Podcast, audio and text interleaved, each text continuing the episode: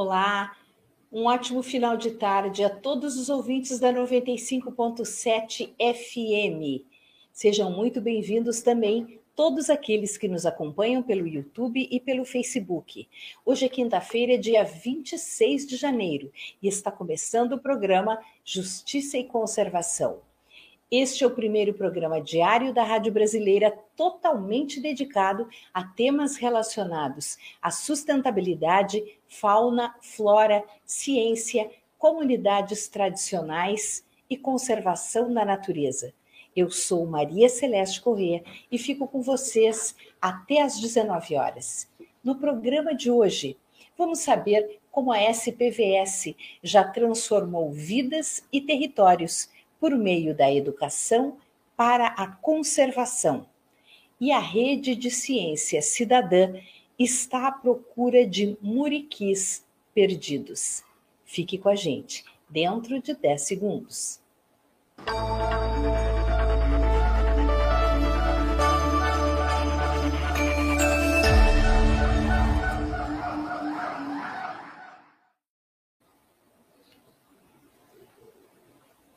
A gente conversa com Solange Latenec. Ela é bióloga da SPVS e conduz os trabalhos da instituição relacionados à educação.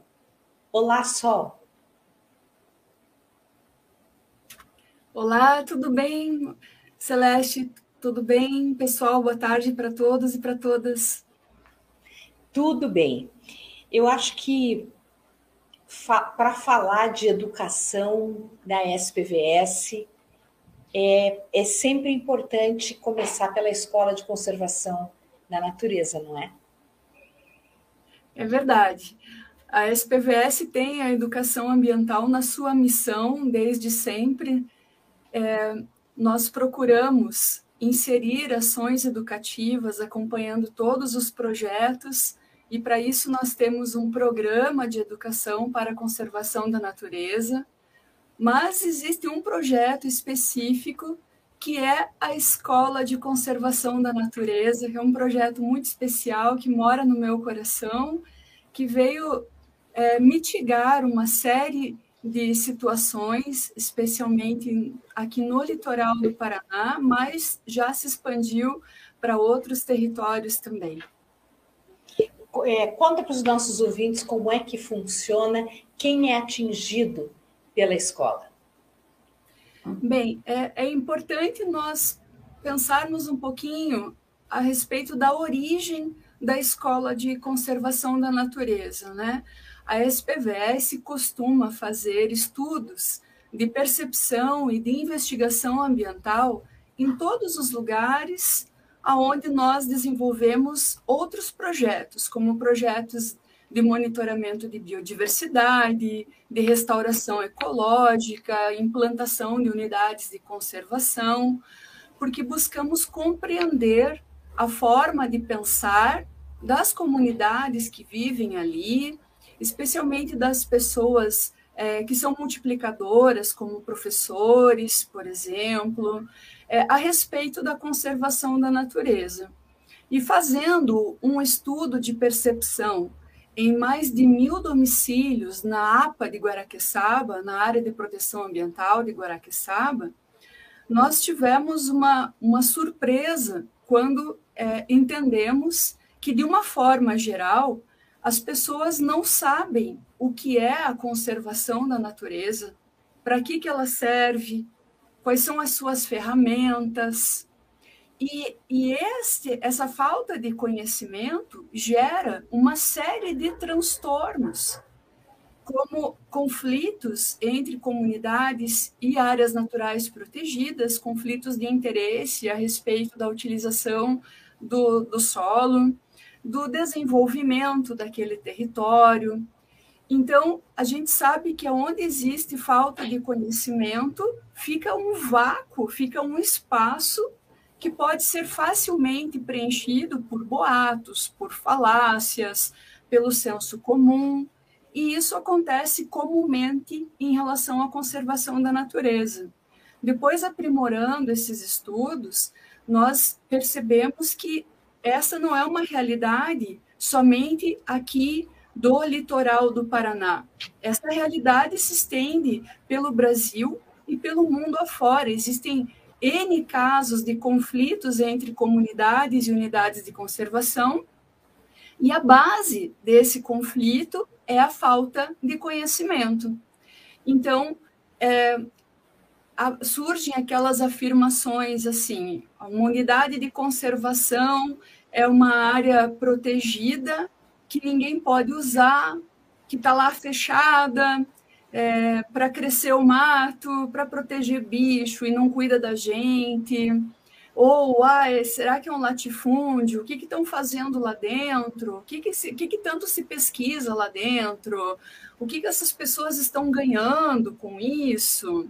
Se não tivesse essa unidade de conservação aqui, poderia ter um porto, poderia ter uma indústria pesada.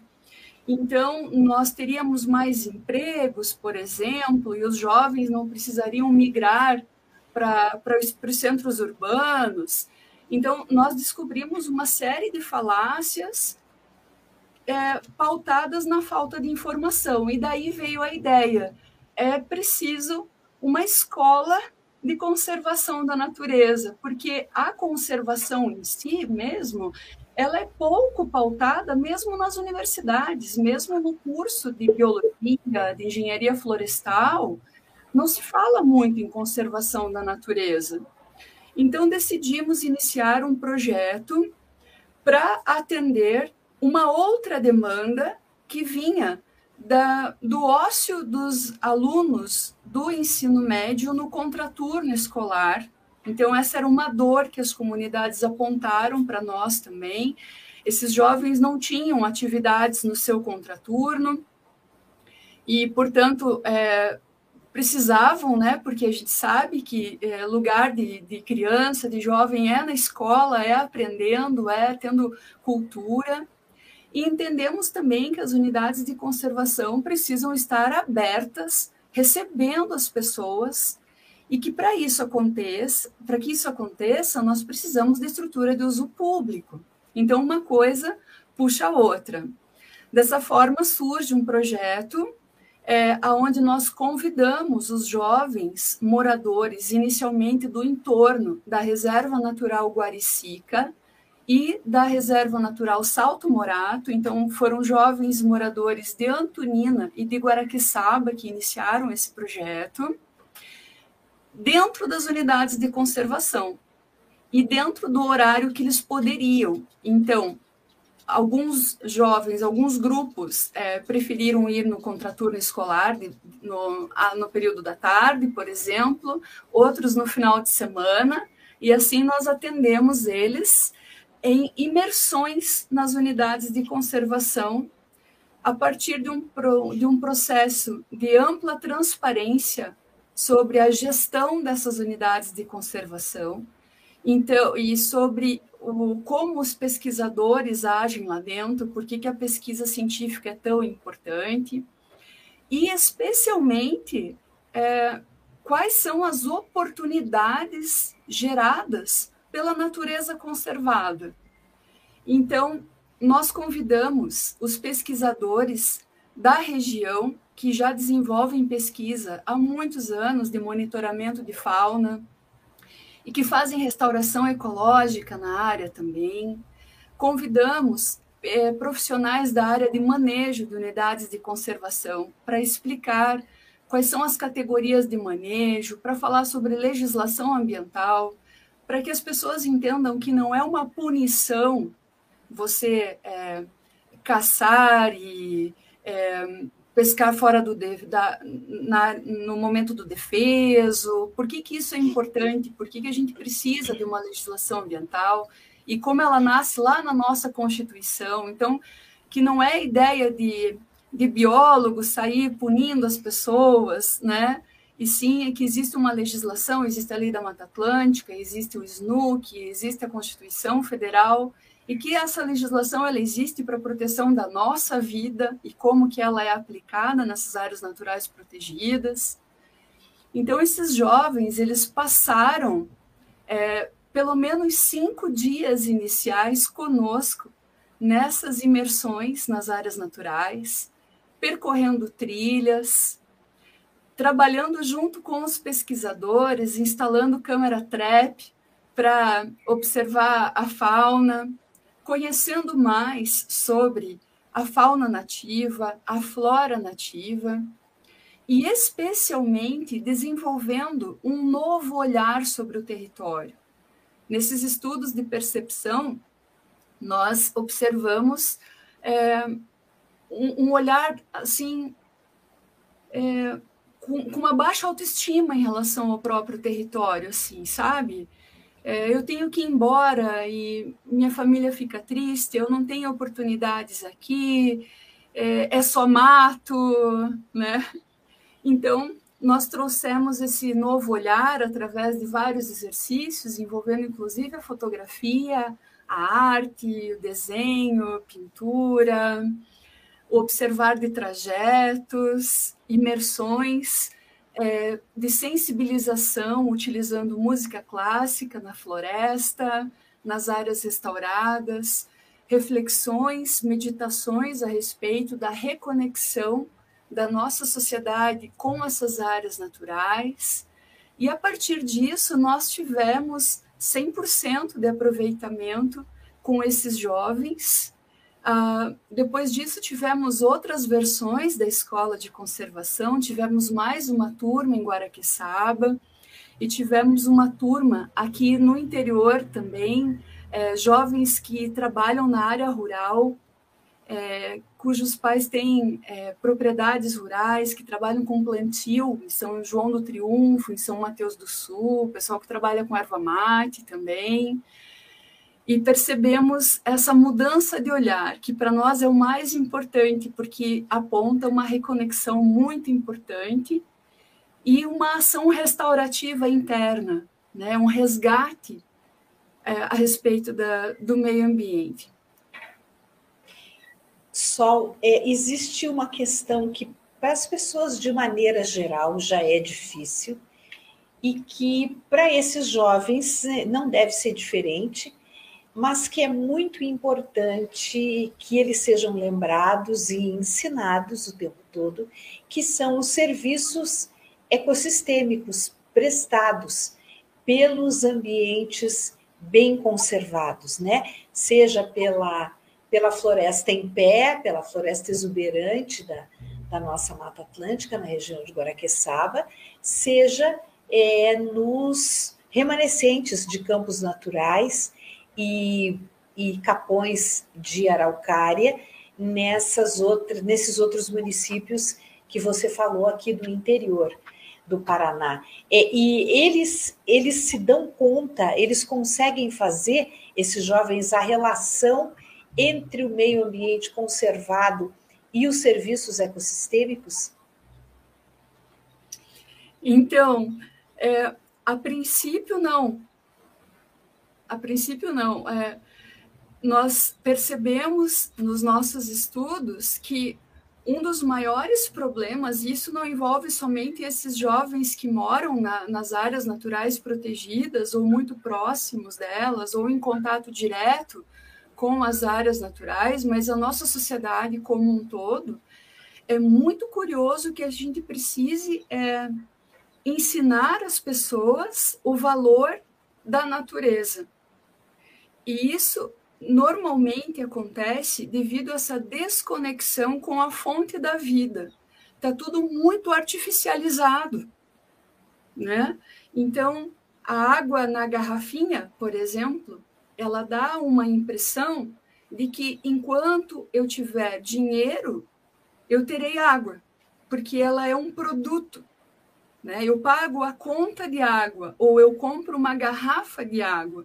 Existe uma fábrica de água, que na verdade é quem engarrafa e fornece, né? Enfim.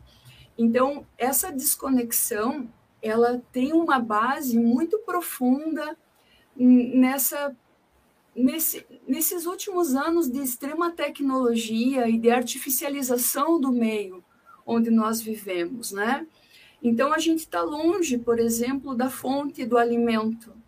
Ele chega na nossa mesa é, ultraprocessado, já super embalado a, a vácuo, com isopor, com plástico, dentro de uma caixa de, de, de papelão, em um corte, por exemplo, que ninguém sabe que parte sequer do bicho ou que bicho que chega ali para gente. Ou aquela, aquele vegetal que chega para a gente, aquela fruta, a gente não sabe onde ele foi plantado, onde ele foi colhido, quanto tempo ele está armazenado, é, quanto de carbono foi emitido, imagina, então, para nesse transporte e tudo, e ainda vamos mais profundamente, que tipo de mão de obra foi utilizada para a produção desse alimento, e, e será que a família que produziu esse alimento tem segurança alimentar? Então, existe uma, uma desconexão tão grande com a fonte de vida, envolvendo água, envolvendo medicamentos, envolvendo alimentação, né? A gente está comendo veneno todo dia e não, não sabe, e até pensa que não existe outra forma disso acontecer, que já não tem outro jeito, né? Então, nós percebemos isso nesses jovens e percebemos em todos os outros públicos que nós trabalhamos, inclusive nas formações de professores, na cidade, no campo, no litoral. Então, essa artificialização do meio, é, infelizmente, é muito forte. Por isso que, dentro da metodologia de educação ambiental que a SPVS traz no seu programa de educação e na escola de conservação da natureza, a nossa base chama por imersões. Então, nós acreditamos que levando as pessoas até as áreas naturais, para que elas façam trilhas, para que elas tomem banho de rio, para que elas possam beber literalmente da fonte. E entendam sobre segurança alimentar através da agroecologia, né, nessas imersões também, nós estamos buscando ter espaços nas nossas reservas naturais é, com SAFs, né, com produção agroecológica, para que as pessoas entendam que a comida ela pode ser variada, pode ser segura em um espaço pequeno de terra, interagindo com a floresta, que a gente não precisa desmatar para ter comida, bem pelo contrário, quanto mais floresta em pé a gente tem, melhor é a qualidade da água, melhor é a qualidade da nossa comida, e todo mundo é, que tenha um trechinho de terra ali pode produzir alimento saudável, né? Então, nós entendemos que convidando grupos para essas imersões, através de muita transparência, mas do convívio com pesquisadores, com quem trabalha nessas unidades de conservação, fazendo a fiscalização, que é tão importante, percorrendo essas áreas é, e tendo tempo ocioso, que é tão importante. A educação ambiental não pode ser aquela infinidade de palestras sem fim, que acabam sendo assim chatas e que fazem as pessoas até pegarem um ranço, né? Sempre palestra, palestra. A gente precisa de tempo ocioso na natureza para sentar, é, é a contemplar. Da, né? da fruição da paisagem, né? O direito à fruição da paisagem, que é algo que que deveria ser dado a todos, a todas as pessoas, né? Quem sofre muito com isso é quem vive nas grandes cidades, porque as paisagens vão sendo substituídas por asfalto, né? Por concreto. Mas nesses locais onde essas pessoas residem, a paisagem está ali. E como você falou, elas precisam desenvolver um novo olhar e para isso, com toda certeza, Sol, você tem toda a razão. É preciso de tempo.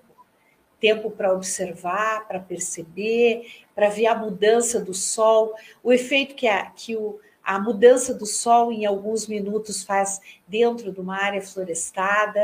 É, tantas coisas acontecem, os animais que vêm, os animais que vão, o barulho da água, o barulho da chuva, como a temperatura, o conforto térmico é muito maior dentro de uma área florestada do que fora, com sol a pino na cabeça, né? Então, tudo isso é como você disse, é preciso tempo. É, o tempo é, uma, é um dos assuntos que nós abordamos na metodologia de, de educação para a conservação da natureza da SPVS, né? A gente, especialmente com, a, com o advento da pandemia e as pessoas muito fechadas dentro de casa e nas cidades e nos apartamentos e correndo atrás de algo que a gente acaba entrando numa roda viva, nem se percebe por quê, e realmente para de olhar, inclusive, a luminosidade e ouvir o som da, dos pássaros, né? Justamente pela artificialização que a gente vem conversando aí do, do espaço. Então, se eu consigo controlar aqui a temperatura do ambiente que a gente está conversando, a iluminação do ambiente, a gente vai ficando cada vez mais encaixotado mesmo. E daí, por que, que eu vou pensar na água, se ela chega através da torneira, se eu pagar a conta? Eu não penso que ela está relacionada lá com a floresta que, que não pode ser desmatada para que as nascentes brotem e que não pode ser qualquer floresta, tem que ser uma floresta super bem conservada, com todos os seus estratos, com toda a biodiversidade presente para que essas nascentes estejam ali brotando e finalmente a água chegue até mim. Então, a, a escola de conservação da natureza, ela tem esse objetivo, né? Ela, ela foca especialmente nesses jovens, porque nós entendemos que eles são os guardiões da grande reserva Mata Atlântica. São eles que vivem no último remanescente contínuo de Mata Atlântica que nós temos no mundo. E que se eles entenderem que, essa, que esse remanescente atrapalha a vida deles, atrapalha o desenvolvimento deles, que porque tem floresta, eles têm que migrar, têm que trabalhar no porto, ou têm que vir para um grande centro urbano, alguma coisa do tipo, esse remanescente não tem futuro. Então, uma das coisas que a gente investe bastante na escola também é na chamada produção de natureza. É mostrar as infinitas possibilidades que uma unidade de conservação pode gerar. Não somente da continuidade dos estudos, que é super importante, e nós tivemos vários resultados positivos nesse sentido, nós temos ex-alunos da Escola de Conservação da Natureza fazendo biologia, fazendo engenharia florestal, fizeram técnico em meio ambiente, estão trabalhando no Porto de Paranaguá, estão trabalhando nas prefeituras do litoral, estão desenvolvendo projetos paralelos.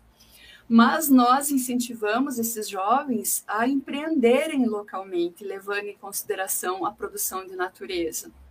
E isso, isso vem através de vários talentos, como quem gosta de fotografia, por exemplo, como quem gosta de observação de aves e, e achou ali um nicho para se tornar um guia, ou um guia de turismo, ou abrir um negócio é, com caiaque, com bicicleta, ou transformar a sua casa num Airbnb, ou oferecer uma experiência caiçara é, dentro da sua casa, com a sua família. Nós temos é, mulheres marisqueiras em Guaraqueçaba, que tem uma associação fantástica e que tem os filhos que estudaram na escola de conservação da natureza e que levaram esse olhar para dentro de casa e elas estão oferecendo, junto com outras iniciativas que surgiram na região também, das universidades que fazem e promovem cursos de empreendedorismo também, a própria prefeitura, a Fundação Grupo Boticário, através da natureza empreendedora e outros incentivos. Então, eu, eu sozinha não faço absolutamente nada, a SPVS sozinha, muito menos.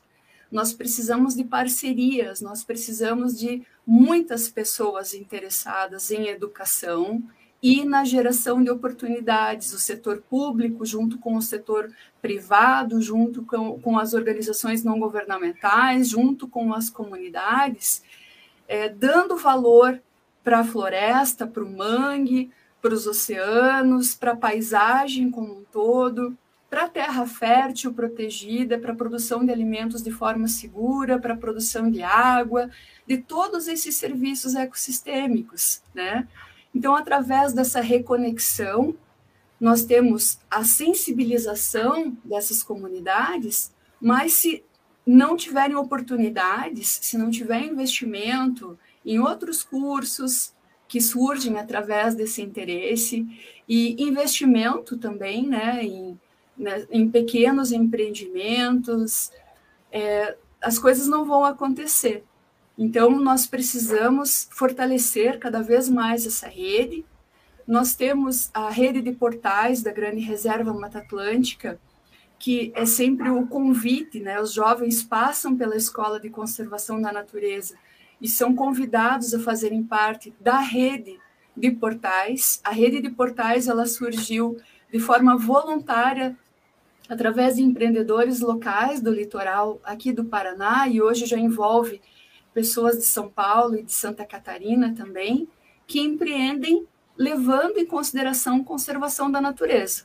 Essa é a, essa é a máxima, né? Nós não, não, não é qualquer empreendedor que faz parte da rede de portais, precisam ser iniciativas que conservam a natureza, mas não tem tamanho, né? Nós temos grandes empreendedores, pequenos e médios empreendedores, iniciativas individuais, professores, é, ativistas, é, estudantes, e assim, no ombro a ombro, nós vamos montando essa teia, fortalecendo essa teia, promovendo esses encontros, e um vai incentivando o outro, e nós vamos buscando incentivo, investimentos, e dessa forma trazemos é, uma nova chance para a conservação da natureza através da produção de natureza, mas começando lá na, no entendimento do que essas comunidades pensam, como elas pensam, oferecendo formação, imersão nas unidades de conservação,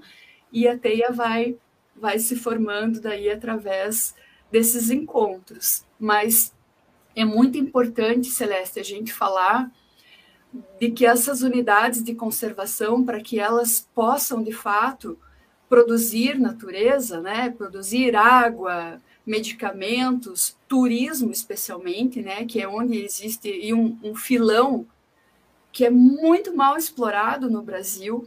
E, infelizmente, as nossas UCs, elas ficaram aí por muitos anos abandonadas, e é uma luta constante de quem trabalha com conservação da natureza é cuidar das unidades de conservação, né? Mas elas precisam de investimento, elas precisam estar abertas para que elas gerem empregos, para que tenha busca de turismo, para que tenha lá uma cachoeira aberta com segurança, para que as pessoas possam oferecer serviços dentro dessas unidades de conservação e se desenvolver pessoalmente, desenvolver toda a comunidade, enquanto a, a área toda prospera também. Perfeito, Sol. É, eu quero encerrar é, comentando aqui, é, exibindo, na verdade, os comentários que vieram em, em relação à sua fala. Então, Maurício Santos diz: parabéns, SPVS, parabéns, Solange. A educação é a esperança para o futuro. Obrigado pela educação. E Miriam Louveira diz: um viva para a educação ambiental. Viva! É isso mesmo. Viva, é, onde, é onde começa tudo, né? E se desenvolve toda essa teia e toda essa rede que abraça é, os ambientes naturais e envolve de uma, de uma forma harmônica as comunidades que habitam essas regiões, começando pelos jovens, então, que participam da Escola de Conservação da Natureza. Sol, um grande beijo, muito obrigada. É sempre um prazer conversar com você até uma próxima oportunidade. O prazer foi meu mais uma vez. Muito obrigada pelo convite. Nós seguimos à disposição. Quero mandar um beijo muito especial para todos os jovens que já participaram do projeto. Eles moram todos no meu coração. É isso então. Bem, para vocês que nos acompanham aqui no programa, fica o convite para que se inscrevam no canal do Observatório de Justiça e Conservação no canal do YouTube, ativem o sininho para receber as notificações, é, compartilhem com os seus amigos.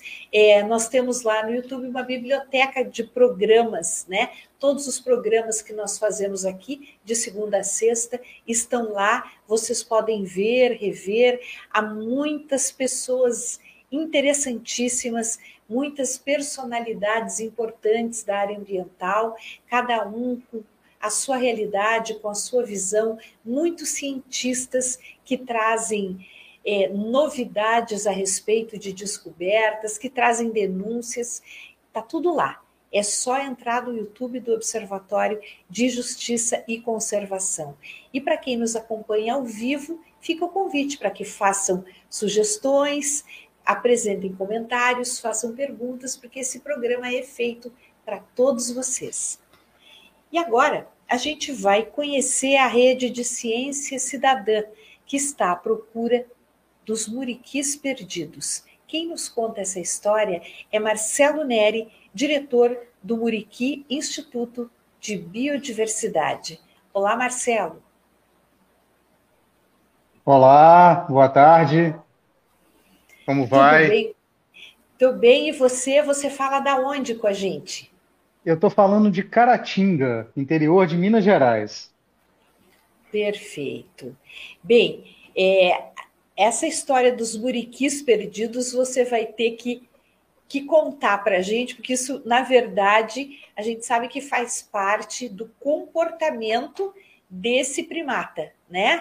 Eles acabam, é, quando atingem a idade adulta, se alguns deles se separando daquele seu grupo é, familiar para formar novos núcleos. Na maior parte dos animais, quem faz isso são os machos, mas nesse caso dos muriquis são as fêmeas que se afastam. É isso? É, exatamente, né? O, esse é um dos é uma das características interessantes desse primata tão tão bacana, tão emblemático, né? Que é uma grande bandeira da conservação. É, os muriquis, como você mesmo disse, é, tem uma característica diferente que a fêmea, as fêmeas da espécie, quando elas chegam no período pré-reprodutivo, né, antes de chegarem na idade de fato reprodutiva, elas saem do grupo que elas nasceram para poder ter filhote em outro grupo, tá? e evitar o cruzamento ali entre parentes. Então, no caso do muriqui, é, o indivíduo migrante é a fêmea, e como você disse muito bem, a maioria das espécies, esse indivíduo migrante normalmente é o macho. Né? Então, é, o projeto Rede Muriqui, ele, ele se baseou, ele se baseia justamente nessa situação. Porque é, hoje é, sobraram muito, pouco, muitos, muito poucos muriquis, né? é, uma, é uma espécie criticamente ameaçada. A estimativa é que, que existam em torno de mil, pouco mais de mil indivíduos na natureza. Lembrando que a gente está falando do muriqui do norte. Tá? Existem duas espécies de muriqui: muriqui do norte, muriqui do sul. Muriqui do Norte ocorre nos estados de Minas Gerais, Espírito Santo e uma pontinha do estado do Rio de Janeiro. Bom, então, é, nós fazemos um trabalho já de conservação é, e manejo de muriquis há alguns anos e nós começamos a observar, assim, depois de alguns eventos de translocação de algumas fêmeas, é, que começaram, nós começamos a ter alguns relatos, né, de alguns de, de alguns avistamentos, de pessoas que é, viam macacos diferentes, principalmente, né, obviamente, no entorno dessas áreas de ocorrência. Então, nós é, é, pensamos em criar uma grande rede de comunicação e de informação no entorno dessas áreas, para que a gente não perca nenhuma dessas fêmeas. Né? Então, a gente faz um trabalho com as comunidades né, locais, com as lideranças é, enfim, com a administração pública desses municípios no entorno dessas áreas, informando, levando informação e deixando nosso contato para que então, é, se uma pessoa vir alguma, algum indivíduo desse isolado, entre em contato com a gente. Pra, porque o grande problema é, se deu é, depois que o desmatamento das áreas avançou porque na natureza anteriormente elas tinham muito mais espaço seguro, florestado, para se deslocar.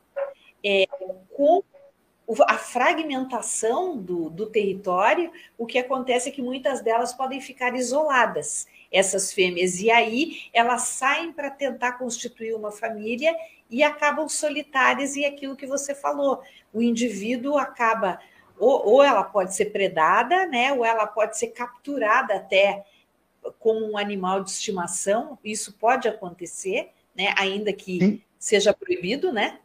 Isso pode acontecer, Sim. né?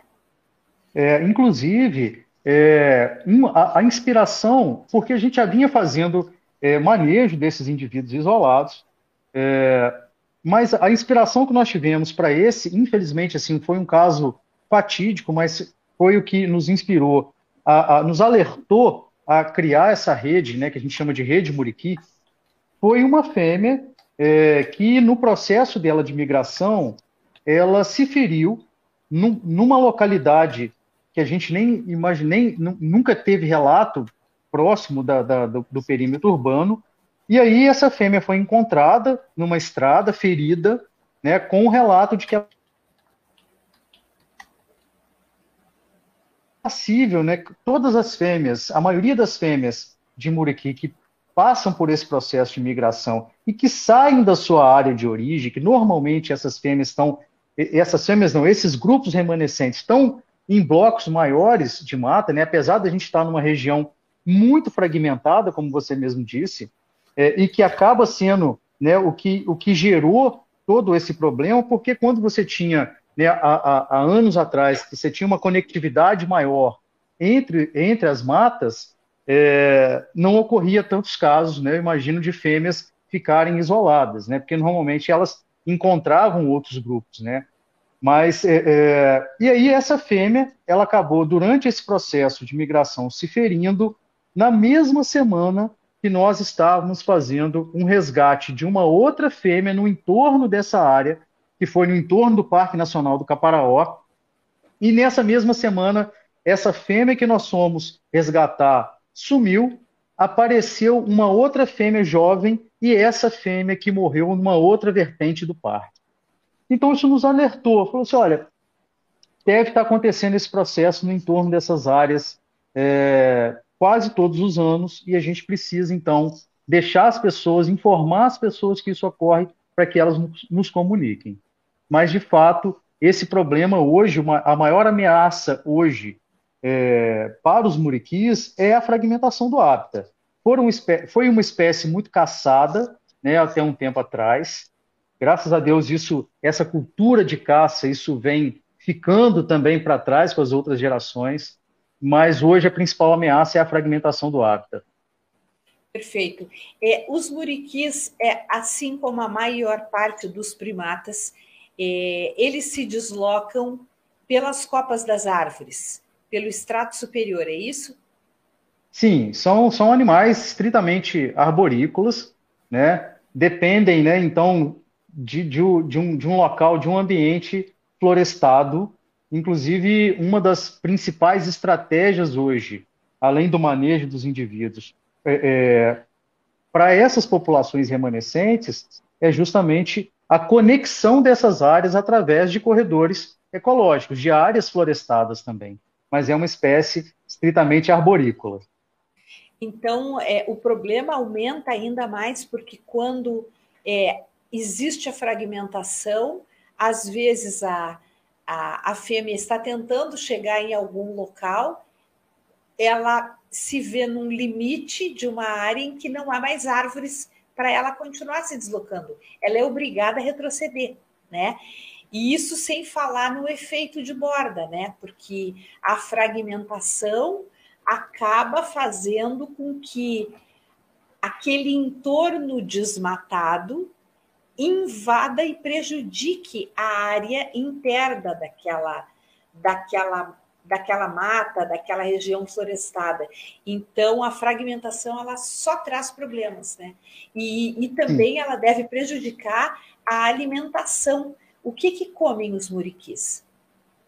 Bom, os muriquis, eles têm uma alimentação, eles são estritamente vegetarianos, né? É, então, eles, eles, a, a maior parte da alimentação deles é folha, né, que é o que é o que está mais disponível ao longo do ano, mas é, é, comem frutos, é, algumas, alguns, alguns cipós, né, algumas flores, mas basicamente é, folhas e frutos, né, preferencialmente frutos quando eles estão disponíveis, né, que são alimentos mais, mais ricos, mais, é, é mais calóricos. E como você comentou, isso é um, esse é um, é um fato, é um problema que acaba deixando essas fêmeas isoladas, né? Então, uma das fêmeas que nós, que nós fizemos o resgate, nós temos o hábito de colocar nomes nos muriquis, né? O muriqui do norte ele tem uma característica de despigmentar a face, então é, eles têm um, um padrão de despigmentação que é individual, então isso permite que a gente possa fazer esse, esse reconhecimento individual. E uma dessas fêmeas, ela foi migrando é, de matinha em matinha, e a fêmea, ela quando ela está no processo de migração, apesar de serem animais estritamente arborícolas, mas no instinto dela de migração, ela acaba descendo de uma árvore, atravessa um pequeno pedaço de pasto. Então ela foi migrando e acabou ficando isolada num fragmento de 3 hectares. Né? É um fragmento muito pequeno, já sobre vários efeitos ali, inclusive sobre os efeitos de, de, da, da, de borda. Né? Então era um, um fragmento pobre em termos de, de, do, que ela, do que ele poderia oferecer de alimentação, e a gente acabou batizando essa fêmea, dando o nome dessa fêmea de socorro, em função da situação que ela estava. Né? Era, era comum a gente avistar essa fêmea numa embaúba, que é uma espécie de árvore, com a, a, a, o fundo atrás de uma lavoura de café. Né? Então, isso não é, não, não deveria ser uma paisagem, ser uma cena comum para uma espécie que normalmente é uma espécie de ambientes é, é, é, mais preservados, de ambientes florestais de secundários avançados a clímax. Né? Então, Mas... É, e, e, complementando, você comentou com relação a essa questão é, de como o alimento dele pode, pode ser prejudicado, de fato, com essa questão da fragmentação e esse efeito de borda acaba é, com essa invasão dessas, dessas espécies, né, que acabam invadindo a borda desses fragmentos, é, isso acaba depressionando a diversidade é, florística ali, e então prejudica a alimentação, com certeza, desses animais.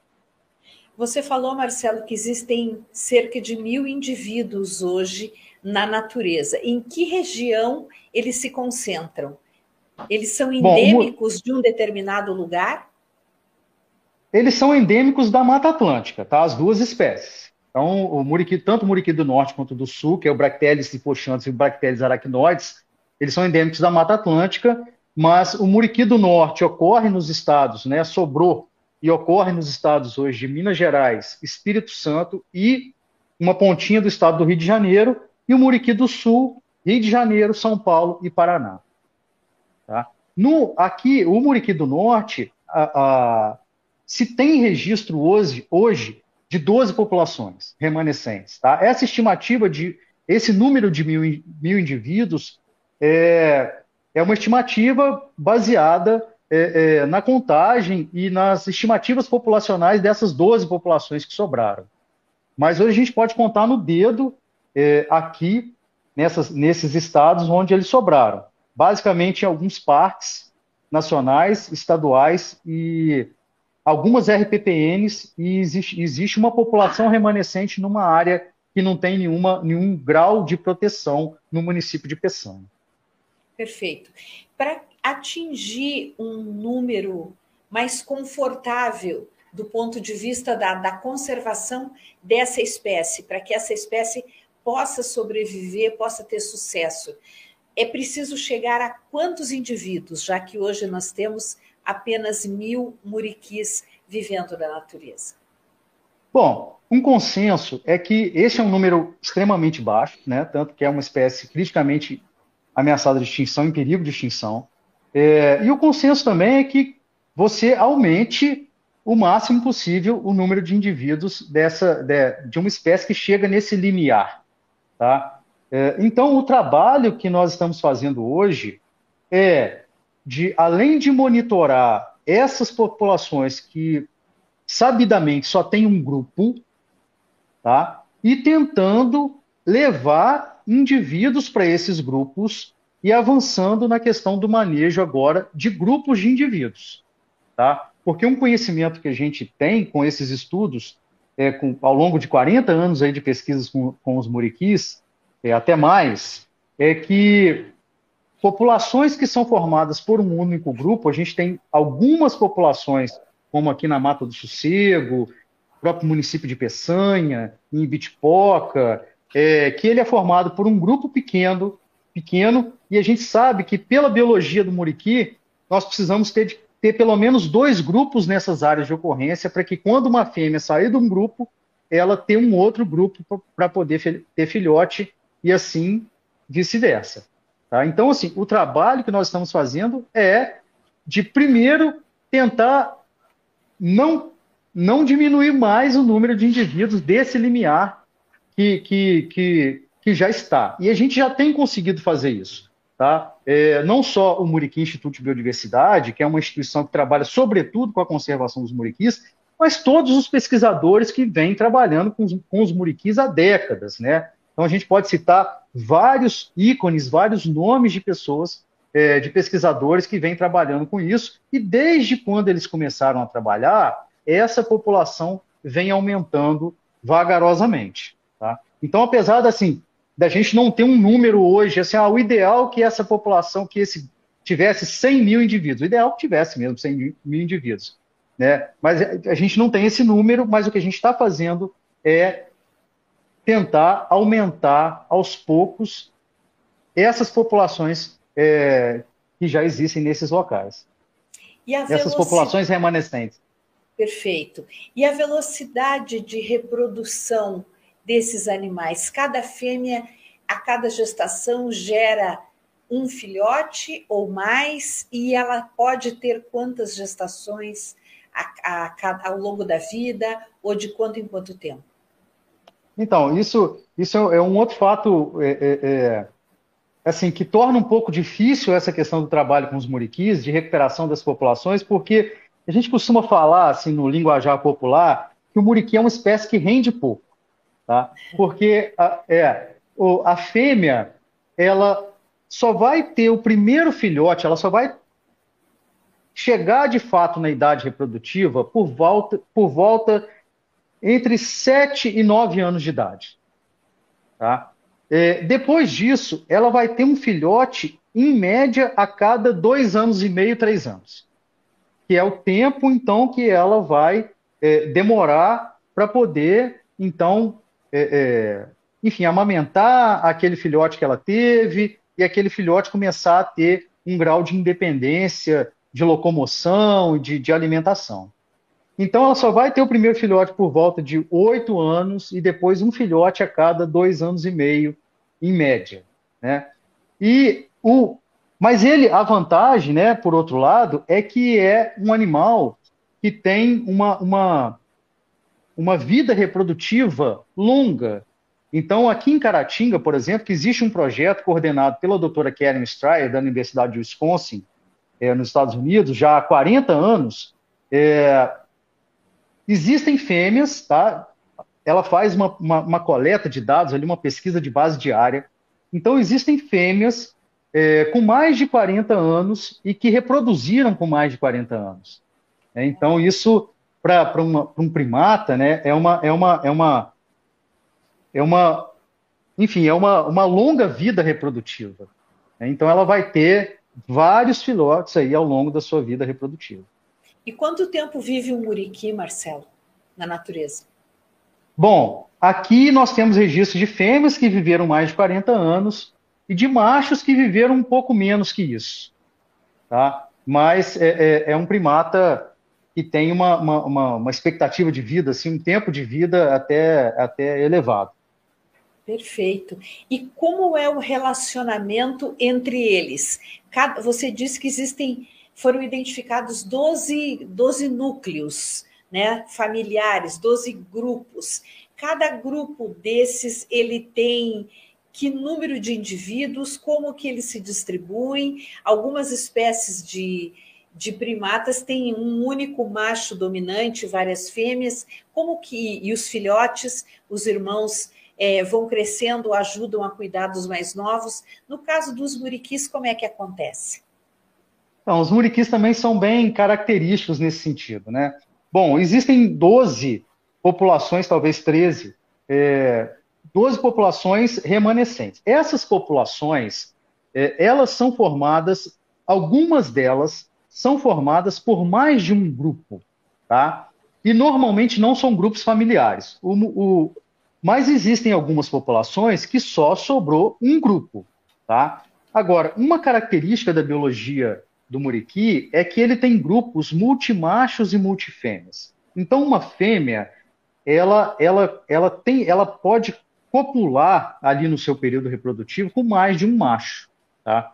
Então, não existe uma relação de dominância entre machos e fêmeas. Uh, inclusive, a questão. É, é, não existe uma, uma, uma, diferenciação corporal, tá? em termos de tamanhos ou de diferenças de caninos, né? Normalmente, quando você tem uma, quando você tem espécies que têm indivíduos que são dominantes, eles apresentam características, né? Ou são mais fortes, ou são maiores, ou têm caninos mais proeminentes. Então, no muriqui é, é, não existe essa diferença. E, e, os grupos, apesar deles não serem grupos é, só de indivíduos aparentados, então não é um grupo estritamente familiar, é, o muriqui é uma espécie com baixo nível de agressividade e com um grande nível de, co de, co de colaboração entre eles. Tá? Então, você perguntou sobre a questão da ajuda. É, as fêmeas ajudam os filhotes a, a, a atravessar de uma árvore para outra, fazendo ponte.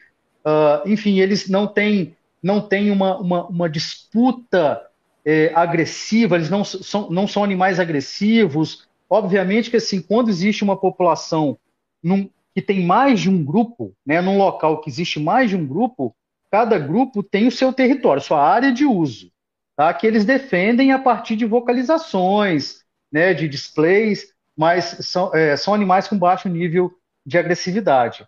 Então, é, além, como eu tinha falado, né, que assim, o fato das fêmeas migrarem era só mais uma das características interessantes do muriqui, ele também agrega essas outras características. É um animal com baixo nível de agressividade, são, é, é formado por um grupo é formado por multimachos e multifêmeas, é um grupo misto. É, eles são, é, é, eles se ajudam. Eles têm uma característica muito interessante que é o abraço.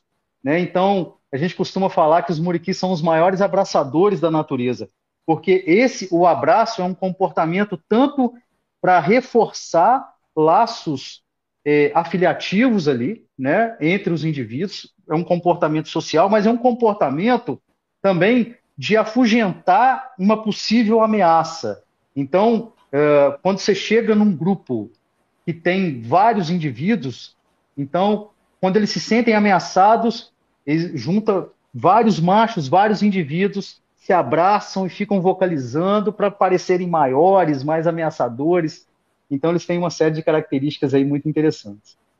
Muito, muito interessante esse trabalho. E agora vocês contam, além de toda a parte dos pesquisadores, né, todo o trabalho dos pesquisadores, do acompanhamento dessas populações, tem também o esforço de contar com a ajuda das comunidades dessas regiões onde os muriquis se distribuem, para que eles ajudem, de certa forma, eh, não só a localizar essas fêmeas eh, desgarradas, as que estão em territórios isolados e não conseguem voltar, mas ajudem também a proteger a espécie.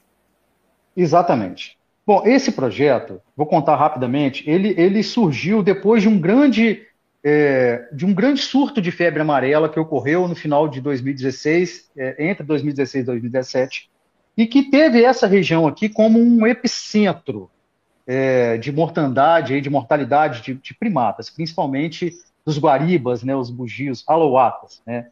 E, mas, enfim, todas as espécies que ocorrem aqui tiveram, foram afetadas em maior ou menor grau. Então, nós iniciamos, a gente, nós sempre tivemos um monitoramento muito, muito preciso, muito intenso sobre as populações de primatas dentro da RPPN Feliciano Abdala, que, né, que fica aqui no município de Caratinga, onde ocorre esse projeto, Muriquis de Caratinga, há quase 40 anos, mas a gente não sabia o que, que acontecia no entorno. E aqui é uma região muito rica em primatas. Então, depois dessa, desse surto, nós, nós iniciamos um trabalho com as comunidades para saber qual, é, qual foi o impacto que tinha acontecido com as populações fora dessa RPPN. Então, nós iniciamos um trabalho baseado em ciência cidadã, que é de envolver as comunidades na observação, no registro, é, na, e depois você retorna com essa informação né, para essas comunidades, você envolve eles literalmente na pesquisa, né, como participantes da pesquisa.